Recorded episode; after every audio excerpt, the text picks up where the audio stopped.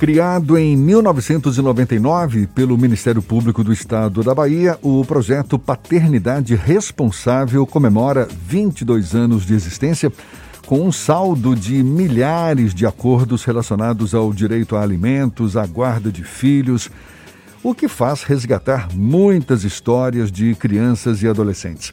Até junho deste ano, o projeto foi responsável por um total de quase 78.500 reconhecimentos de paternidade na Bahia e atendeu mais de 100 mil famílias.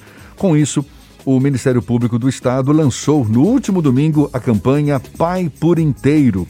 O objetivo é reforçar a importância do reconhecimento de paternidade na vida de crianças e jovens. Sobre o assunto, a gente conversa agora com a promotora de justiça e coordenadora do Centro de Apoio Operacional às Promotorias de Justiça Cíveis, Fundações Eleitorais do Ministério Público do Estado da Bahia, Leila Seijo de Figueiredo. Seja bem-vinda. Bom dia, Leila. Bom dia, muito obrigada por me receber, por estar aqui com vocês falando sobre esse maravilhoso projeto. Muito obrigado também por aceitar o nosso convite. A campanha Pai por Inteiro foi lançada agora no domingo, ainda está no seu comecinho, mas qual a sua expectativa em relação aos resultados pretendidos?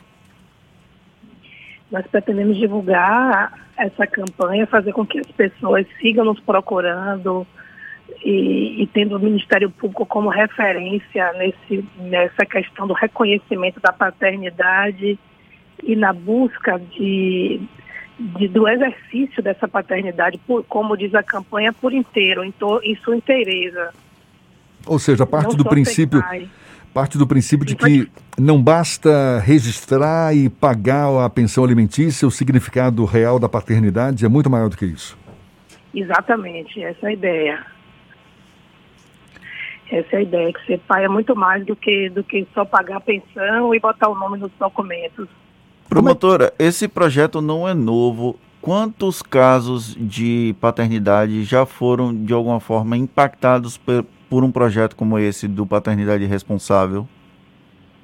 Eu acho, eu acho que, que agora nessa, nessa gravação apareceram os números, são muito grandes. Eu estou sem agora os, os números exatos, mas a gente pode passar para você. É um total é de mais de mais 78 mil, não é?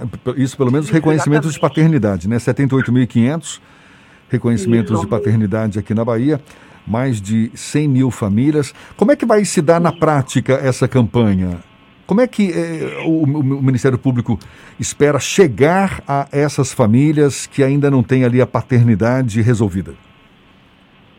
Projeto, na sua origem, ele, ele buscava na, nos colégios, nas escolas municipais né, e, e estaduais, o nome é, dessas crianças que tinham nos seus documentos essa falta do nome dos pais, que não constava o nome do pai.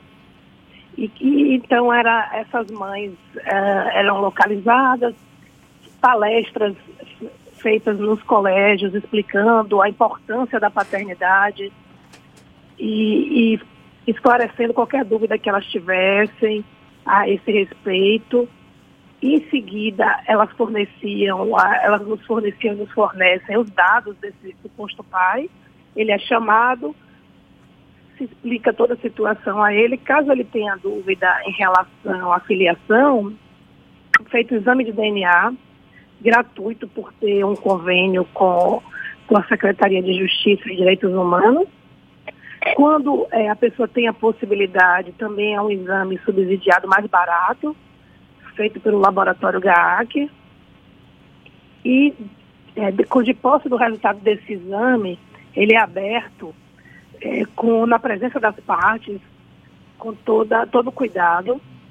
E, e, sendo positivo, é feito o termo de reconhecimento da paternidade e encaminhado ao cartório feita a verbação naquele registro de nascimento, acresce-se o nome do pai, dos avós paternos. Na mesma ocasião, é feito o acordo de alimentos e se estabelece como se dará essa convivência paterna. E ser pai não basta o reconhecimento, é preciso essa participação. Existe o acompanhamento pós-reconhecimento para que o filho e o pai se verifique a existência dessa relação após o, o, o início desse episódio de reconhecimento de paternidade?